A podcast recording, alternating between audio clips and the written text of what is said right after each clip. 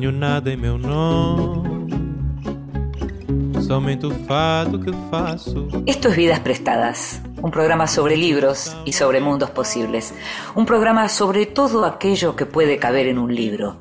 Ficción, no ficción, cine, arte, teatro, poesía, todos los géneros. Este es un programa para nosotros, los lectores. Nada possui meu nome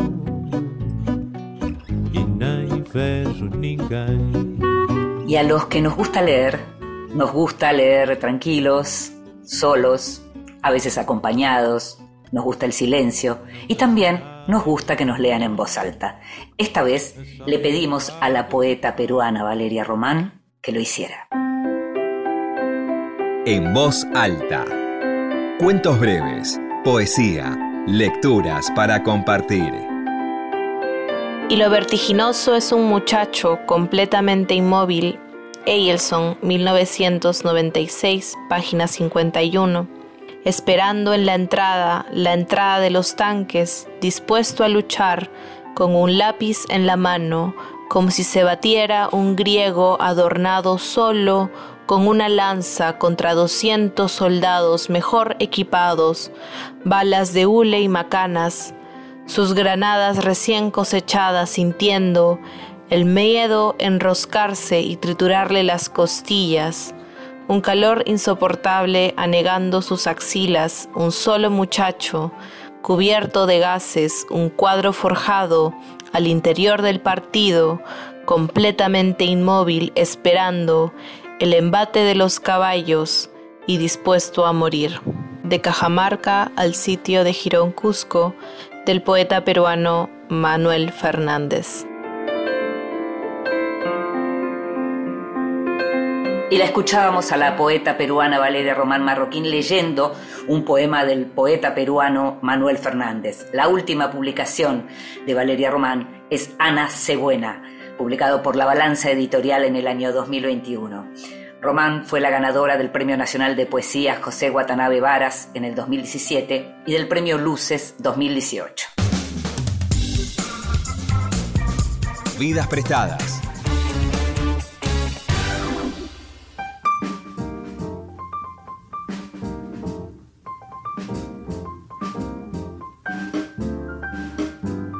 Hija de inmigrantes judíos ucranianos, Margot Glantz nació en Ciudad de México en el año 1930. Docente, narradora, ensayista y crítica literaria, es autora de unos 30 libros que siempre encuentran la forma de convertirse en más.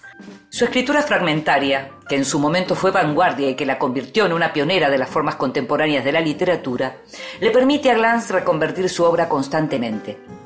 Experta en Sor Juana Inés de la Cruz, Estudió literatura en la UNAM, donde además enseñó por más de 50 años, y se doctoró en letras hispánicas en la Sorbona, de Francia. A fines de los años 80 fue agregada cultural de la Embajada de México en Londres y también ocupó otros cargos relevantes, además de haber recibido innumerables y prestigiosos becas y premios. Es autora de libros como Las genealogías, Sor Juana Inés de la Cruz, Saberes y Placeres, El Rastro y Sania. En Argentina, en los últimos meses, la editorial Ampersand publicó en su colección Lectores su ensayo El texto encuentra un cuerpo. Y recientemente, bajo el título Solo lo fugitivo permanece, El Cuenco de Plata editó una nueva compilación de relatos y textos breves cuya protagonista es un personaje clásico de Glantz, Nora García, una suerte de alter ego de la autora. Conversamos con Margo días atrás sobre su obra, sus orígenes, su tratamiento del cuerpo femenino en sus textos, su apasionada relación con el arte, el tango, la moda y el diseño, y también sobre su entrañable amistad con los escritores argentinos Tamara Kamenstein y Héctor Libertela. Te invito a que escuches la primera parte de la conversación con Margo Glantz.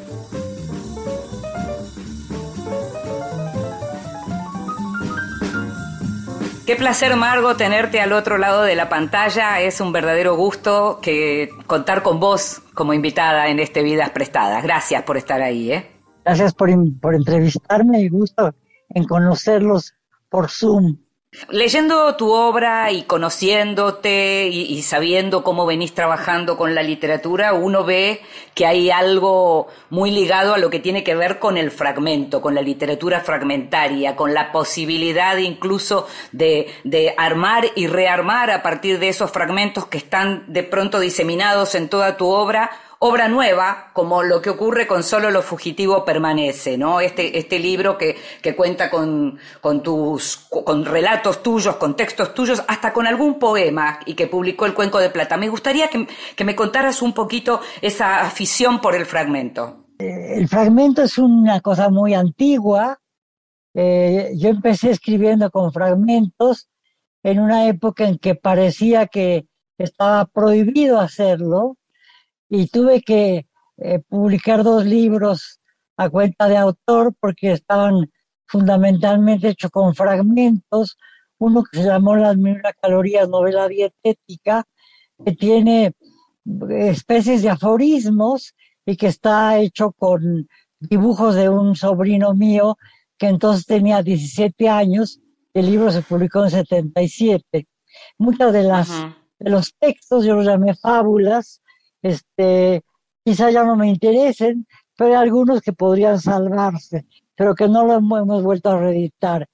Pero a partir de ese momento decidí que escribía yo de esa manera, como fragmentaria, y que funcionara o no funcionara, yo tenía que seguir escribiendo. Mm.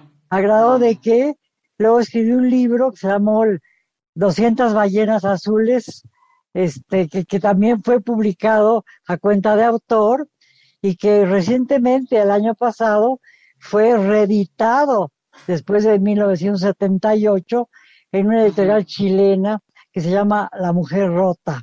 Es decir, que mis libros, como que ahora reviso muchos libros de muchas personas contemporáneas y mucho más jóvenes que yo sobre todo, y el fragmento es un elemento fundamental pero yo creo que yo no inauguro el fragmento. El fragmento es un, está en los aforismos, está en los haikus, está, por ejemplo, el libro de la Bruyère, de los caracteres, que él toma de los caracteres de Teofrasto, pero que en realidad es un libro muy importante y sobre el cual eh, eh, Pascal Quignard, que, que también este, utiliza mucho el fragmento, hace una especie como de estudio de lo que significa el fragmento de sus posibilidades y sus negaciones, sus, sus este, incomodidades, sus, sus falta de, no sé, como que hay un aspecto absolutamente importantísimo, otro aspecto que puede parecer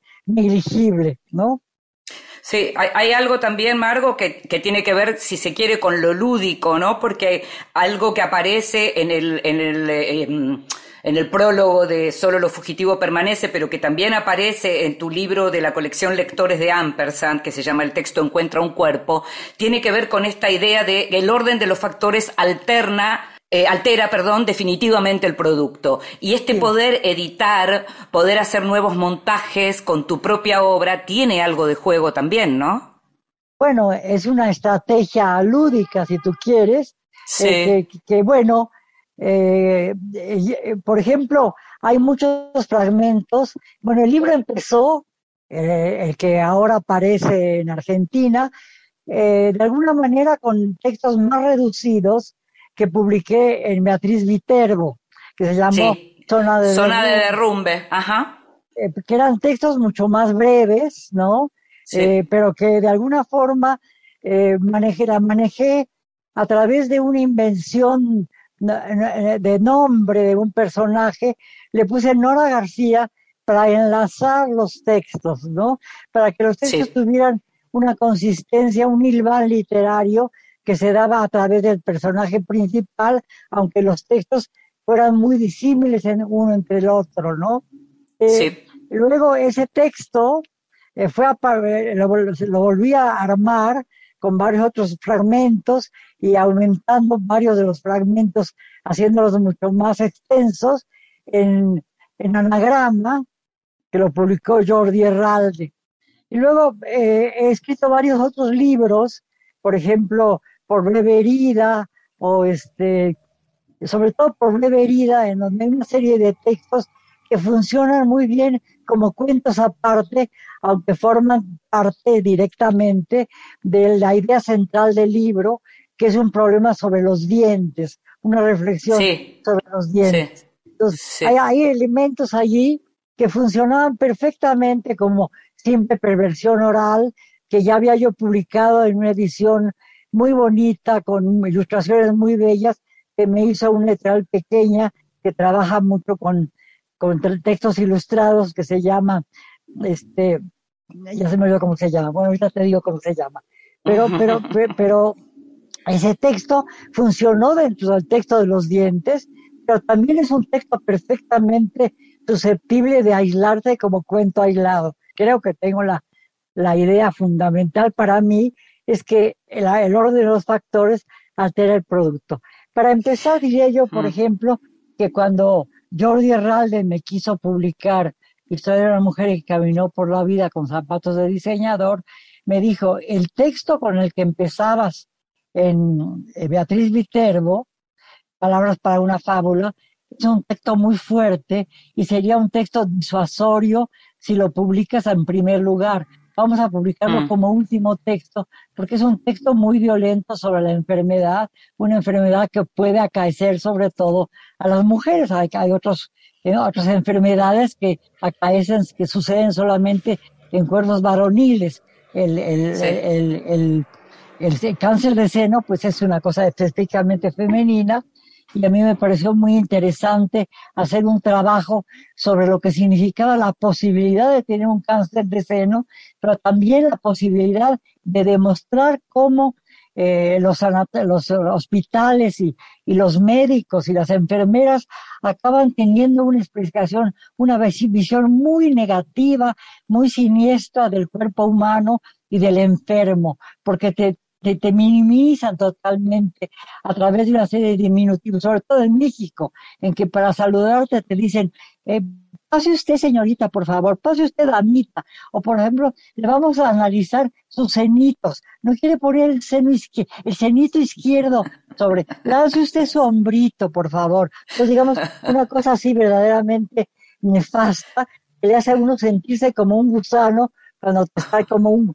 un caso de carne que te están examinando. Entonces era una crítica a esa violencia médica contra el enfermo y al mismo tiempo el terror terrible de una mujer de tener la posibilidad de enfrentarse a una quimioterapia o a una mutilación de, de, de las mamas. Claro.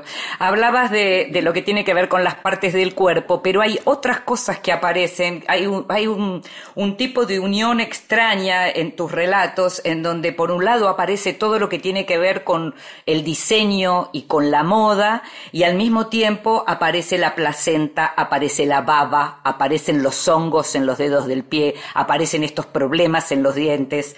Contame un poco cómo es esto cómo te persigue este tema, por un lado, de lo que tiene que ver con el diseño, los zapatos y la moda, y por otro lado, estas partes o estas excrescencias ¿no? humanas que en general no son tomadas para la literatura. Bueno, mira, este, escribí un libro que se llama Hazaña, en donde hay una serie de fragmentos, una cita de Alfonso X que dice que para la hazaña que todos los soberanos tienen, sería muy importante que se dedicaran a la casa, porque eso disipa la, hazaña. a mí me pareció importante hacer un trabajo sobre el, tema de la hazaña, del encarnizamiento, es decir, cómo se necesita tener, eh, cómo el mundo funciona de una manera muy brutal con la hazaña, la violencia, la guerra, la mutilación. Y como, por ejemplo, yo estuve en la India, escribí un libro sobre la India, que también es fragmentario de alguna forma, en donde el, enfrentamiento con la mutilación y con la enfermedad y con la, eh, eh, con la inmigración y con la violencia citadina y con el desprecio por la vida humana y con la muerte en la calle y con toda una serie de cosas muy impresionantes que suceden en muchos países, pero que en la India se ha llevado a su último extremo, me pareció muy importante manejar cómo la, la, la, hazaña, la violencia, el, holocausto,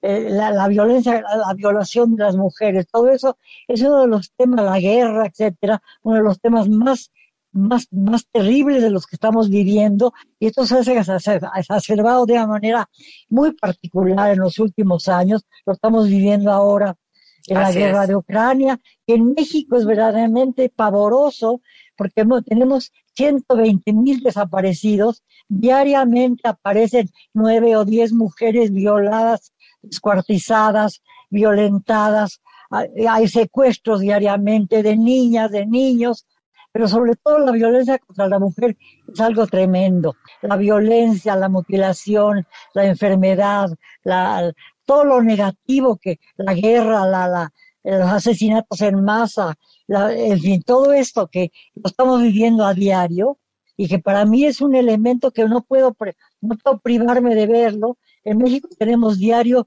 noticias cada día más espantosas, más espeluznantes. Estamos viviendo en una situación en donde los sicarios, por ejemplo, este, acaban de matar a una, a una activista que defendía a las Feminista, mujeres. sí. Mm. Entonces digo, el, lugar de las mujeres se, reunieron en un colectivo para protestar y lo que hizo la fiscalía fue en lugar de recibirlas poner una serie de, de granaderos con toletes para, para defenderse de ellas. El, el, día de la Internacional de la Mujer en México, se, el, Palacio Nacional se cubrió de, de, de, de, muros metálicos por miedo a que las mujeres atacaran, les golpeaban brutalmente a las mujeres. Digamos como si el hecho de que la mujer haya de recobrado eh, más conciencia, con el Me Too, que a veces tiene cosas excesivas, y con el, el problema de, del aborto, ¿no? Que el aborto es impresionante, la violencia que se está efectuando, por ejemplo, en los Estados Unidos, en donde en Oklahoma ni siquiera la, malformación del feto, la violación, permite un aborto. Mm. Entonces, digamos, como siempre hay cosas, eso me interesa muchísimo a mí, como siempre hay, eh, siempre hay una regresión, como decía Simón de Beauvoir, contra las mujeres. En el momento en que hay un cambio clima, un cambio cultural, político, religioso, inmediatamente las mujeres son las primeras en sufrir. Lo vemos, por llega, ejemplo, ahorita. Llega un, backlash, claro, claro, entiendo lo que decís. Sí. Eh, en eh, Pakistán, las mujeres ya no pueden ni siquiera eh, aparecer en la radio, tienen que cubrirse totalmente con el velo, es decir, que no existen como cuerpos. Entonces, la negación total, no solo de, de el pensamiento femenino de su su vientre, sino de su cuerpo entero, ¿no? Entonces, digamos, eso me preocupa enormemente. Creo que también está planteado en varios de mis libros y, que, y en este también. Margo, te invito a que escuchemos música y seguimos conversando sobre tu obra, tu manera de leer y tu manera de escribir. Cómo no, gracias.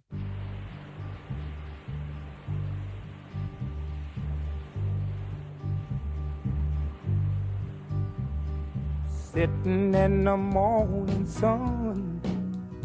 I'll be sitting when the evening comes, watching the ships roll in, and then I'll watch them roll away again. Yeah, I'm sitting on the dock of the bay, watching the tide roll away.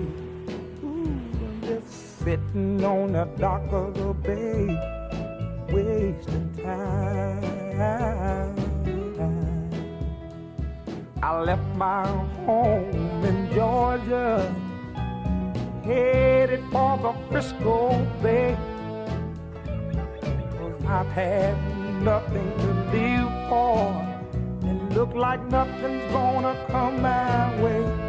So I'm just gonna sit on the dock of the bay, watching the tide roll away.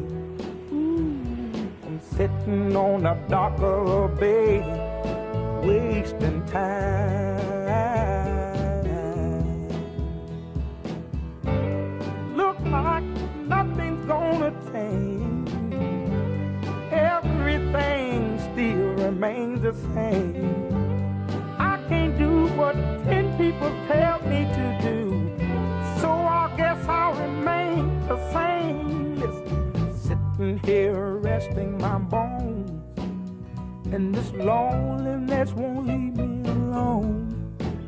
Listen, 2,000 miles I roam just to make this dock my home. Now I'm just gonna sit at the dock of a bay. Escuchamos a Otis Redding, Sitting on the Dock of the Bay. Sitting on the dock of a bay, wasting time.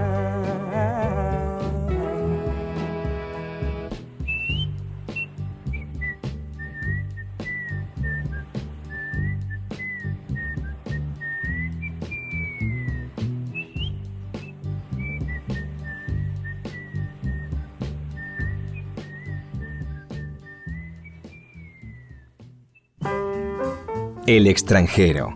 Libros de los que se habla en el mundo.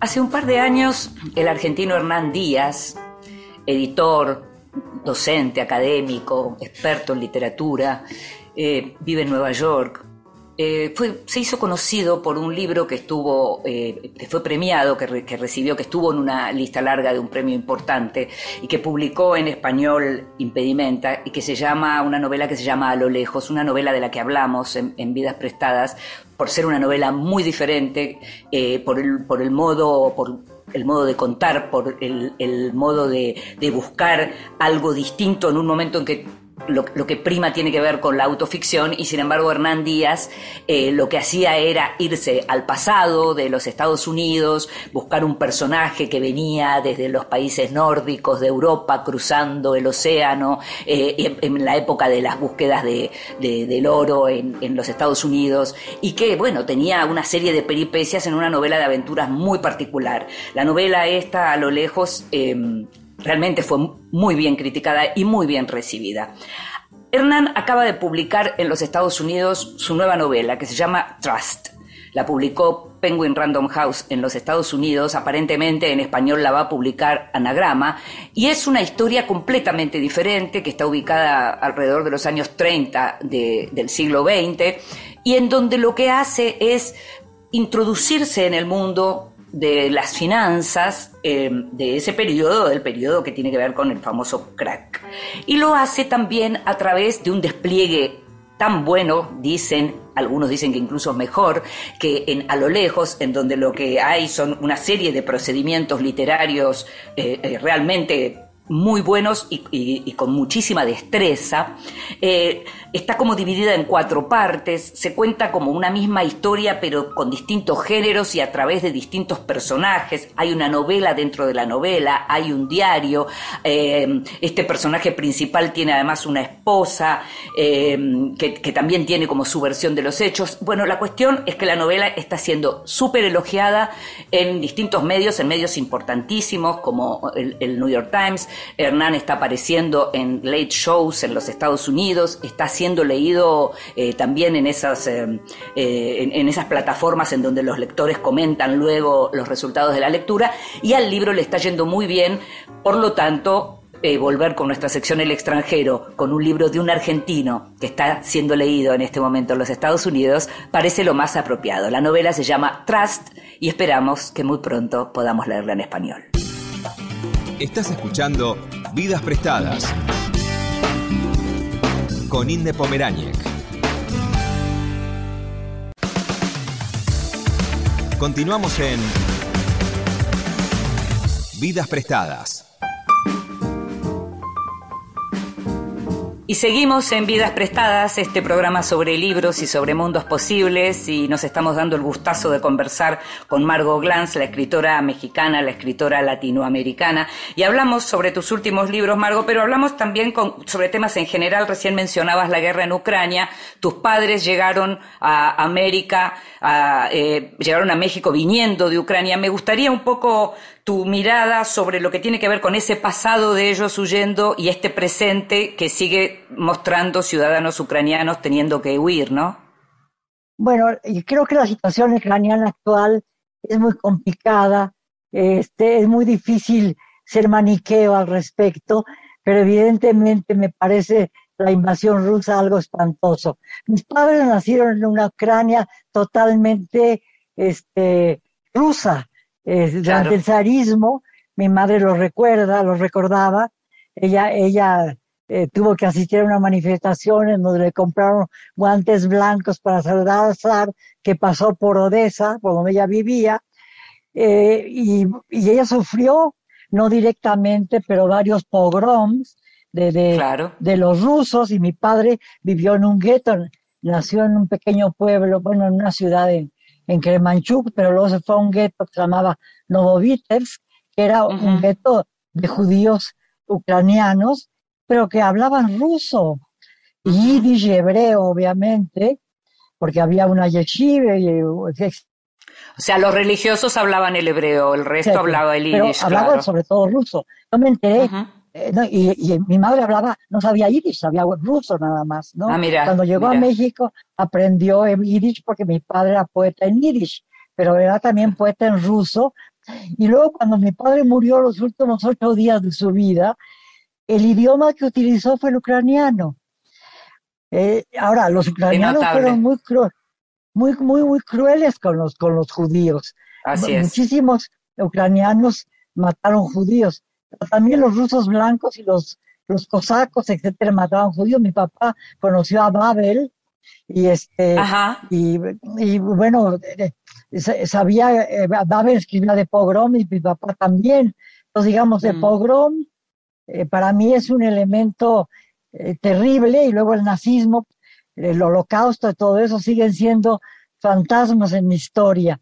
Pero, pero te digo, mis padres nacieron en una Ucrania totalmente rusa y luego soviética, zarista y soviética, y cuando mi padre, cuando mi padre murió seguía siendo rusa, y mi madre, te digo, que su idioma era el ruso. Claro. Claro. Entonces digo, eh, emigraron como judíos ucranianos, pero eran judíos rusos sobre todo. Hay un poema en tu libro, en Solo lo fugitivo permanece, hay un poema que comienza y termina con soñó que se perdía, al despertarnos se encontró.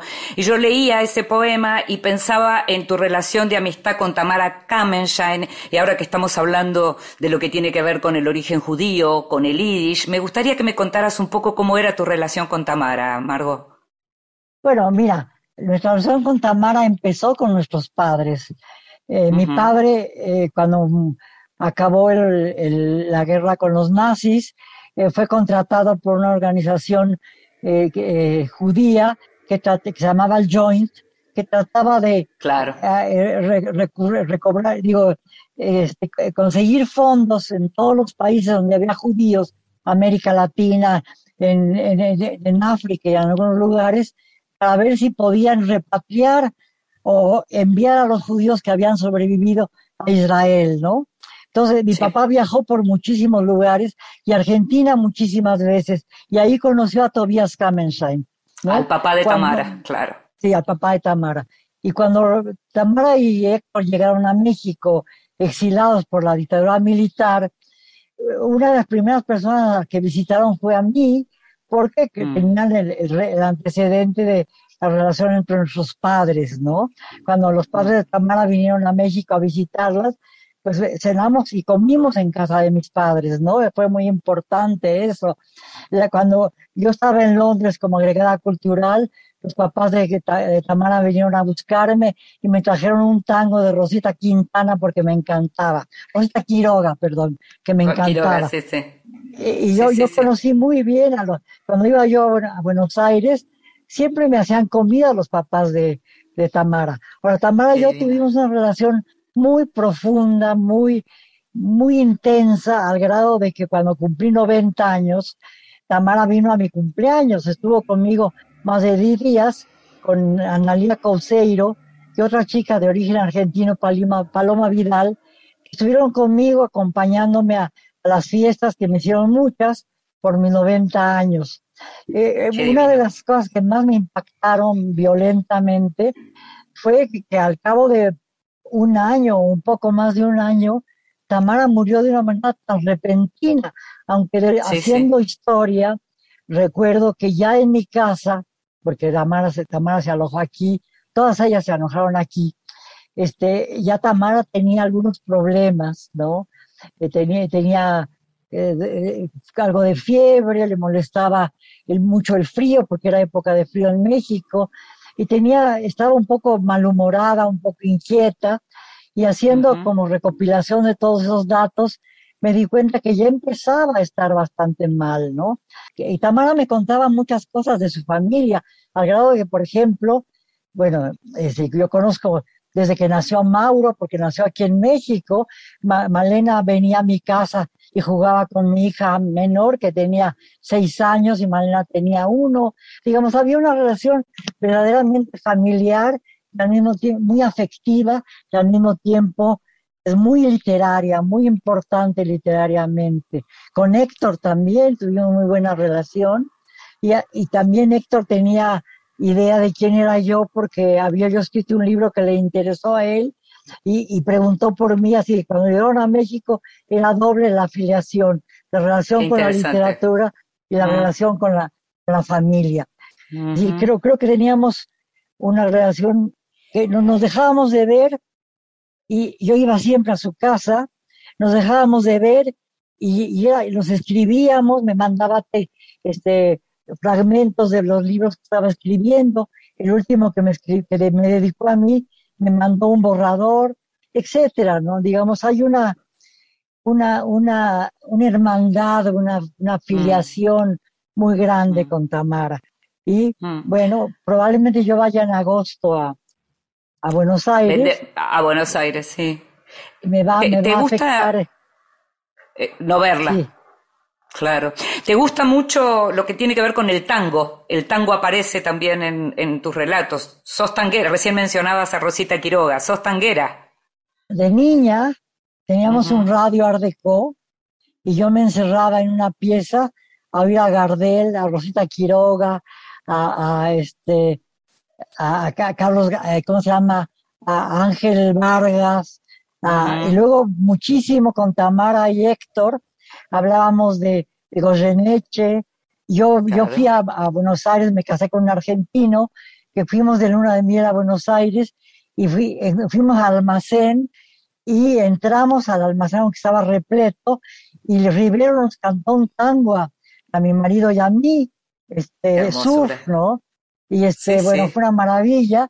Y luego con Piglia, que también fui muy amiga de Piglia, estuvimos juntos muchas veces y, él- y yo fui profesora en Princeton y él también lo era.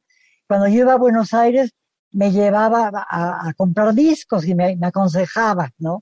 Pero desde muy niña, desde los 9, 10 años, para mí el tango era como algo muy importante, ¿no? Margo, eh, volviendo a Nora García, que es este personaje que, aparece y reaparece en tu obra, en esos textos hay un juego entre la primera persona y la tercera persona, ¿verdad? Mira, eh, Nora García, como te dije, me ayudó como hilo conductor para poder armar una relación entre los textos de eh, Zona de Derrumbe. Cuando publiqué eh, Historia de una mujer que camina por los zapatos de, con zapatos de diseñador, eh, eh, yo quería, eh, de alguna manera, quería que el libro fuese un libro de cuentos, pero que también funcionase en cierta manera como una novela, ¿no? Claro, claro. Y, y- y como varios de mis textos son novelas, pero novelas que, que tienen muchos elementos que no tienen que ver con la anécdota principal, sino que son fragmentos al, al- en abismo tocan el tema principal. El tema principal era muy importante tener un elemento este, eh, nominal, ¿no? Digo, eh, desde el punto de vista de, de- de un personaje narrativo que le diera consistencia al texto, ¿no? Ahora, a veces hablo de tercera persona porque el, persona, el personaje se desdobla, ¿no? Es muy importante ese Sí, desdoblamiento. Ahorita estoy trabajando en, con un chat eh, en, en Twitter eh, que estamos analizando Moby Dick de Melville. Y bueno, allá aparece ese desdoblamiento constante en muchos autores, pero Melville se desdobla como personaje principal o se, o se, o se se autodisfraza de, de Ismael, Call me Ismael, y empieza el libro. Claro. Entonces, digamos, Claro. el hecho de que tú eras, tú te ves desde fuera y eres tú, pero al mismo tiempo eres otra, no eres Claro. otro. Entonces, Claro. primera, tercera persona se tocan, pero al mismo tiempo se desdoblan, se, eh, se separan y hay una cosa mucho más objetiva en la tercera persona. Entonces es Claro. importante manejarla de una manera indistinta según las necesidades del texto. Sí, y fluida, ¿no? Algo que aparece también, Margo, tiene mucho que ver con el tema de los viajes. Viviste en otros países, estuviste mucho tiempo, viajaste siempre, los viajes aparecen mucho. Y algo que aparece, un lugar, un espacio, que para quien lo conoce es medio inolvidable, pero que me gustaría que me digas vos por qué aparece recurrentemente. ¿Qué te pasa con Place des Vosges en París? Bueno, mira, la, la Place de Bosch, en ese momento, bueno, me, encanta ir al Marais. Yo estudié, me doctoré en la Sorbona, estuve cinco años en Francia. Eh, mi formación eh, académica, bueno, fue de la Facultad de Filosofía y Letras en México, pero eh, fue muy, muy importante mi relación con Francia y mi relación con la literatura francesa, que ya estaba muy vigente cuando yo era estudiante aquí, porque desde muy niña leí eh, Blanco y Rojo y Negro de Stendhal, había leído a Balzac, había leído Madame de, Madame de, Madame de Lafayette, fue un libro muy Sí. importante para mí, Eh, en fin, muchos libros, eh, Rousseau, este, Montaigne, bueno, Proust fue fundamental, lo leí desde muy jovencita, tenía yo un- y trabajaba yo con mi padre muy joven y había eh, eh, el que ayudaba a mi padre era un judío alemán que había em- emigrado a tiempo del nazismo y que era un hombre excesivamente culto y que me quería mucho y que me dio a Proust cuando tenía 17 años. Yo era, le había le- lo, le- lo leí mal porque no lo entendí mucho, pero eh, lo volví a leer con un cuidado enorme y durante mucho tiempo Proust fue como, como mi Biblia, lo tenía yo al lado de mi cama y como tenía yo una edición de la Pléyade que tenía como eh, síntesis de los capítulos, yo buscaba el capítulo de la abuelita o buscaba el capítulo de la mamá o el de Claro, Montesquieu, entonces era Claro. como una especie de, de renacimiento eh, literario, ¿no? Entonces, sí, muy sí, sí, importante para mí. Y todos los años, bueno, durante muchos años, después de los cinco que viví en París, regresé, regresé a México en 58 y volví a París en 81. Pero a partir de ese momento, todos los años, con excepción de la pandemia, he ido a, a, a París. Y la Plaza de Bosch tiene un significado muy particular porque siempre voy al Marais y siempre me siento mirando eh, el, el- jardín y, y- y me encanta caminar por allí. Además, hacía poco había yo visto una exposición sobre Víctor Hugo, porque ahí vivía, Claro, de una, exactamente. de- de una francesa muy inteligente, Annie Lebrun, que ha trabajado muy profundamente al Marqués de Sade y que había hecho una exposición eh, muy buena, muy interesante sobre Víctor Hugo en la casa de Víctor Hugo. Entonces, eh, y además he tenido pues amigos, eh, eh, enamoramientos, etcétera, eh, he ido con compañeros muy queridos a la Place de Bosch, siempre voy, ¿no? Pero, Claro. pero en general, París es muy importante para mí porque es como uno de mis asideros eh, emocionales e intelectuales más fundamentales. Te hago la última pregunta cortita eh, y, y tiene que ver con el, el arte que aparece mucho, el arte inglés que aparece mucho en tus relatos. Me gustaría que me digas qué te gusta de Turner, de las pinturas de Turner. Bueno, también estuve eh, de agregado cultural en Londres y yo siempre he sido muy, muy, me ha gustado muchísimo la pintura.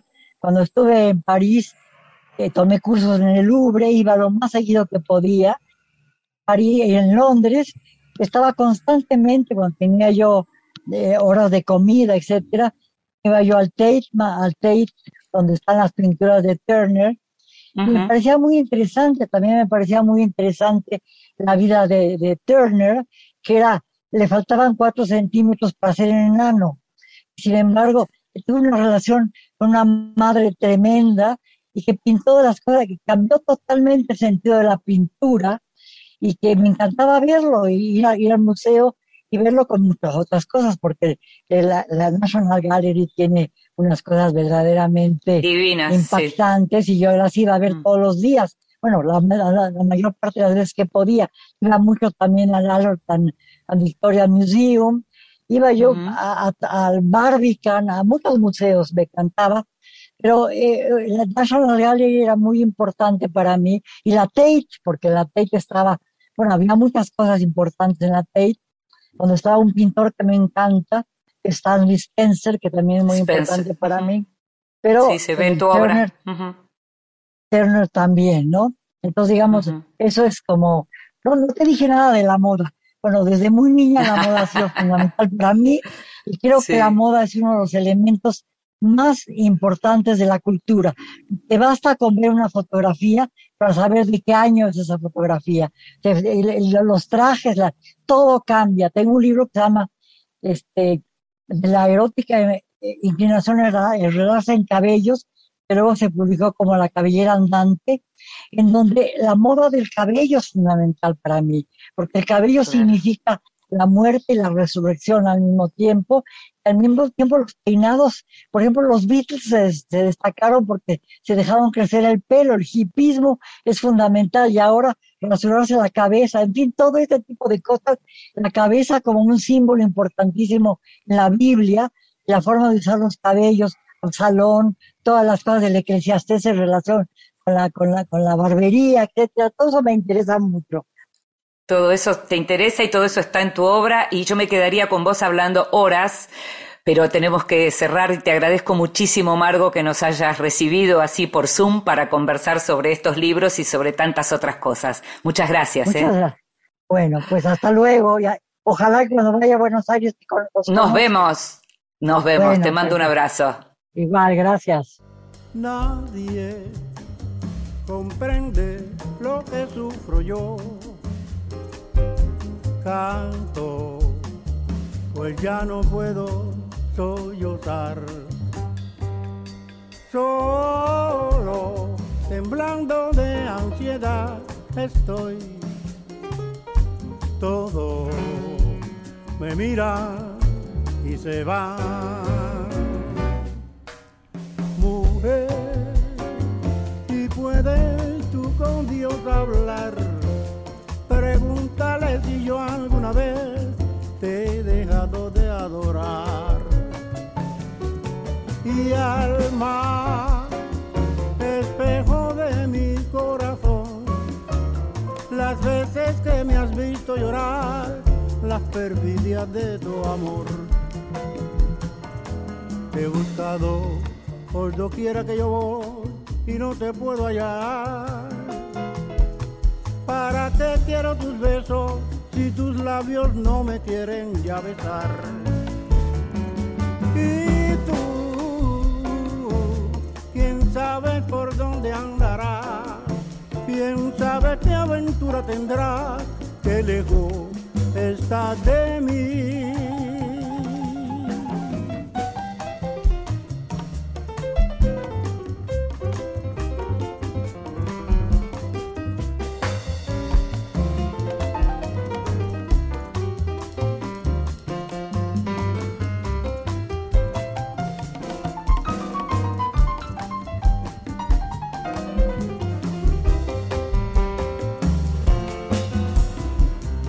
Este es Ibrahim Ferrer, Perfidia. he buscado por doquiera que yo voy y no te puedo hallar. ¿Para qué quiero tus besos si tus labios no me quieren ya besar?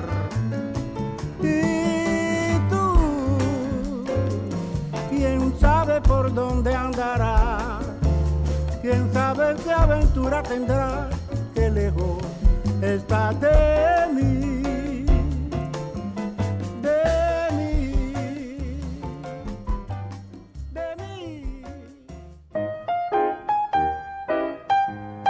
Te regalo un libro.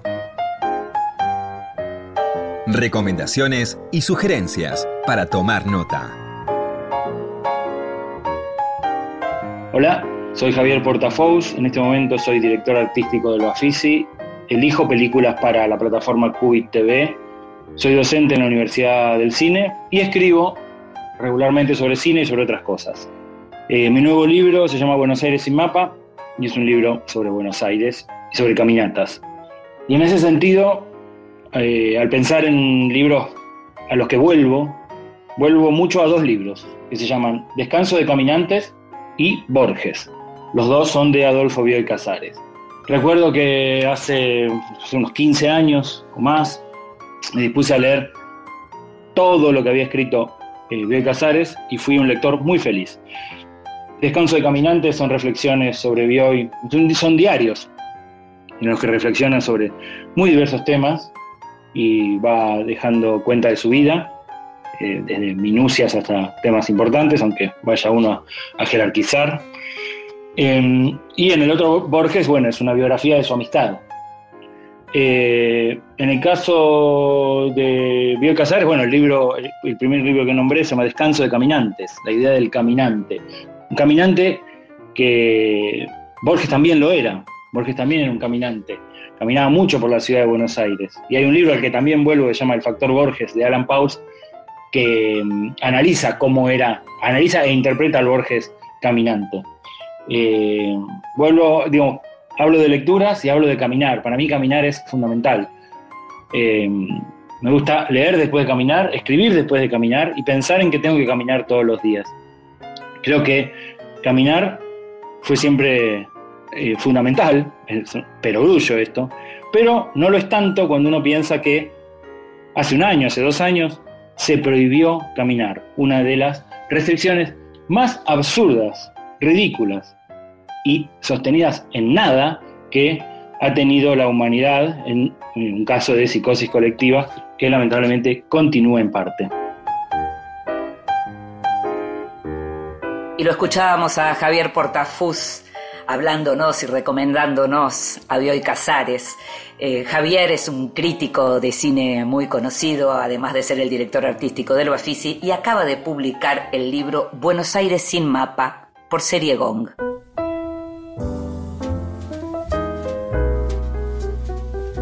Libros que sí.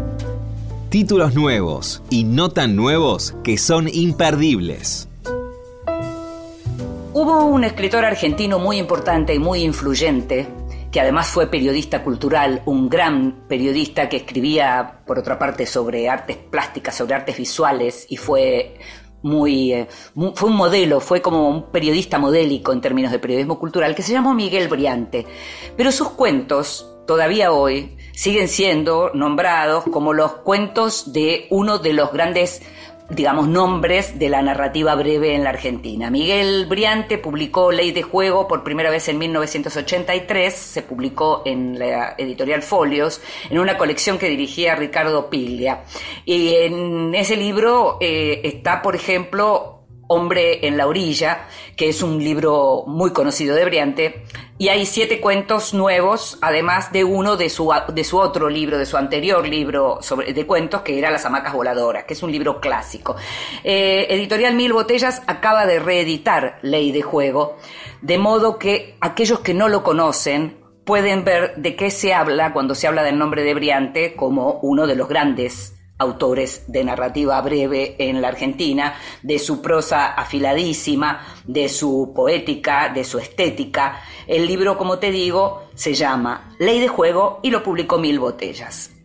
El otro libro que, del que te voy a hablar en este libro es que sí, es El peligro de estar cuerda, de Rosa Montero, de la escritora española y periodista, que vuelve a ese género medio inclasificable como el de la loca de la casa o la ridícula idea de no volver a verte, en donde lo que hace es cruzar ensayo, periodismo, también con ideas muy interesantes de, la narrativa contemporánea. En El peligro de estar cuerda, Rosa lo que hace es analizar la idea de salud mental y la une con la cuestión de la creatividad. Habla de los grandes creadores como, digamos, de, personas que tienen ciertas alteraciones muy vinculadas a la cuestión de la salud mental y lo hace contando ejemplos, lo hace mm, citando libros que leyó, pero también creando, es decir, eh, utilizando argumentos que va inventando a lo largo de su escritura, que es siempre realmente muy atractiva. El libro se llama El peligro de estar cuerda, es muy entretenido, además de que te permite reflexionar mucho sobre algunas cosas que uno se pregunta muchas veces, cuenta montones de ejemplos, como te digo, es súper, súper entretenido y fue publicado por Sex Barral.